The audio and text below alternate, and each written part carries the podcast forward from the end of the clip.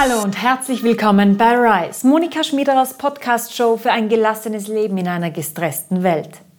Und es ist besonders wertvoll, dass du heute mit dabei bist, denn heute sprechen wir über eine sehr spannende und auch sehr, sehr wichtige Frage, die mir neulich gestellt wurde. Und diese Frage ist, warum sind unsere Medien so grässlich laut geworden? Eine Frau fragte mich das neulich und ich dachte mir, ja, warum eigentlich? Warum sind unsere Medien so laut geworden? Müssen wir wirklich gewarnt werden vor einer Welt, die schlechter noch nie war?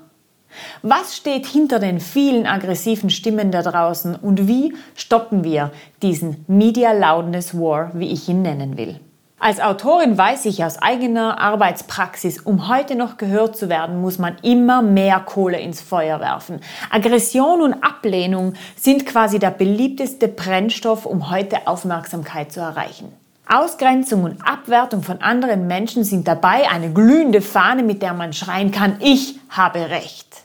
Anstatt also mit dieser kollektiven Überforderung unserer Zeit gemeinsam und proaktiv fertig zu werden, machen sehr viele in den Medien lieber das Gegenüber fertig.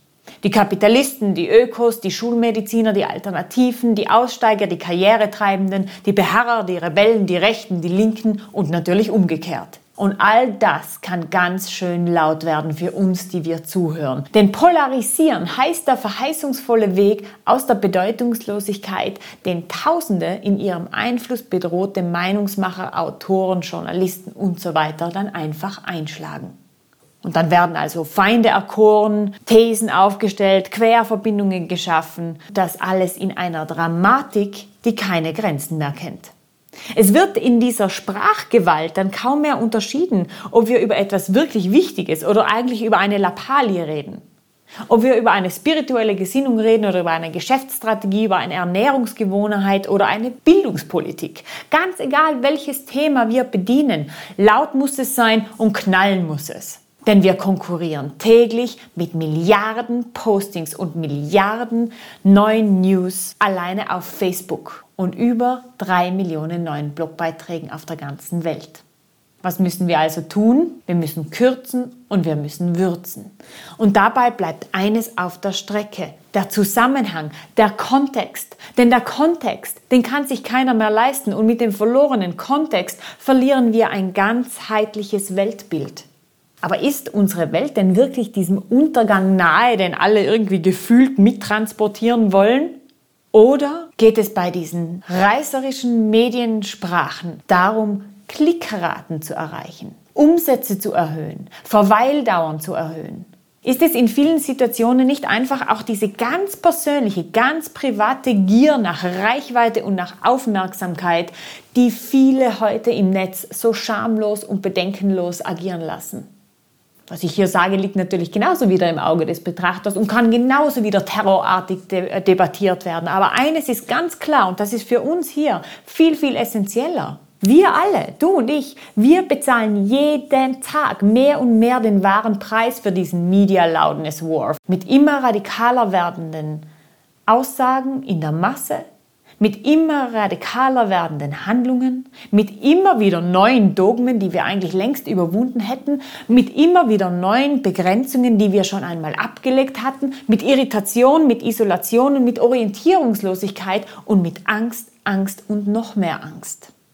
Denn mitten in diesem Media Loudness War sind wir nicht mehr diese selbstbestimmten, klaren, starken Individuen. Wir sind nicht mehr die Creators, die wir in Wahrheit sind, sondern wir werden Opfer von Klickraten, von Aufmerksamkeit und von Verweildauern. Und dazu schreibt der Autor Manfred Spitzer im Tagesspiegel etwas sehr, sehr Interessantes. Er schreibt, soziale Medien erzeugen nachweislich soziale Unzufriedenheit und Depressivität, wie internationale Studien zeigen. Das weißt du natürlich, weil du schon öfter dabei warst hier im Podcast und vielleicht mein Buch gelesen hast. Aber es ist auch zu beachten, dass all das auch ungünstige Auswirkungen auf unsere Gesellschaft in Summe hat. Und das illustriert Spitzer an diesen Beispielen.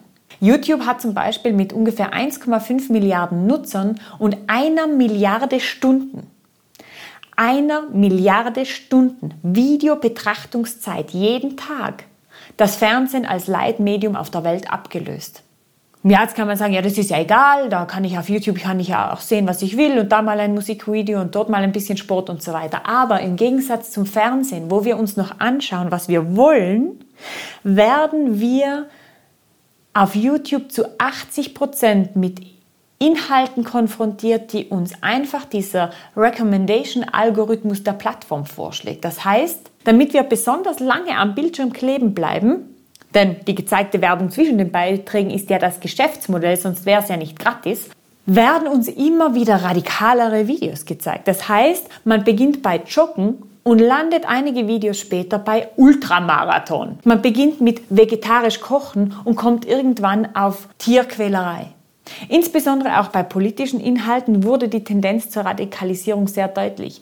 Und damit sehen wir weltweit momentan 1,5 Milliarden Menschen für mehr als eine Milliarde Stunden jeden Tag Videos, deren Inhalte automatisch radikaler sind, als es die Ansichten der Betrachter dieser Videos eigentlich wären.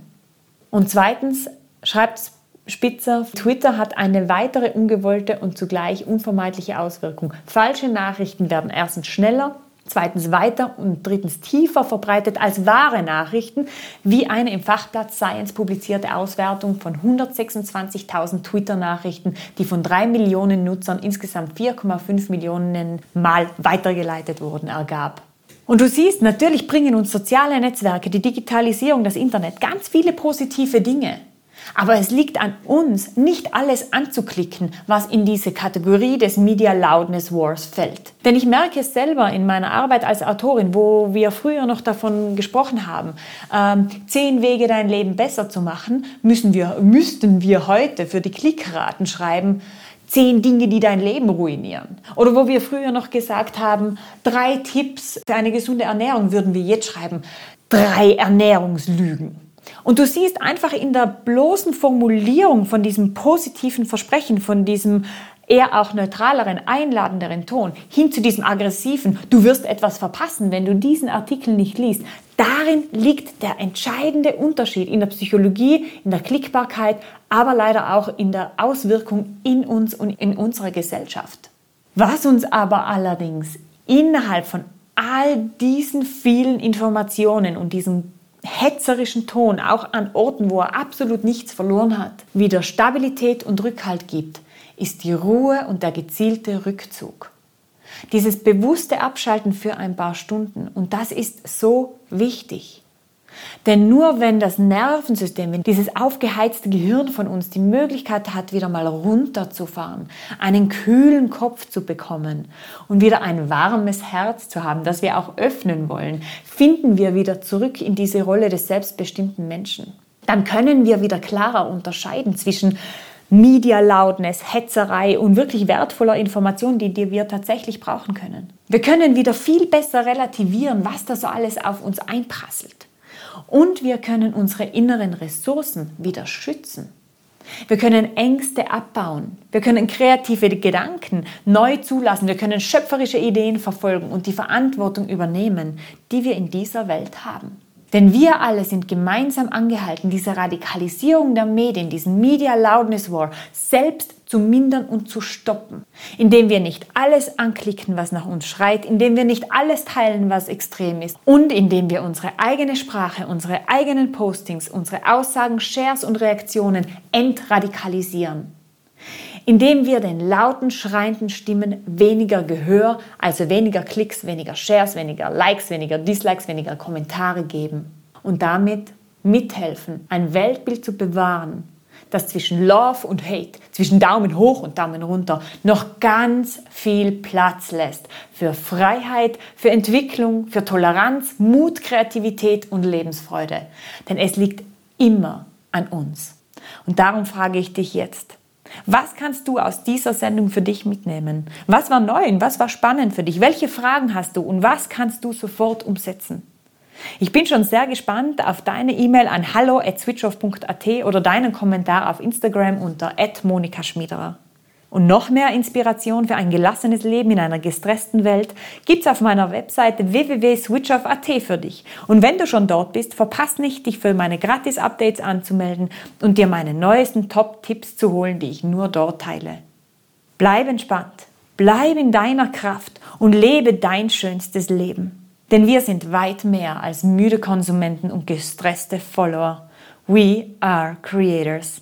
Leben wir auch so. Ich danke dir ganz, ganz herzlich fürs Dabeisein und ich freue mich schon aufs nächste Mal hier bei Rise. Deine Monika.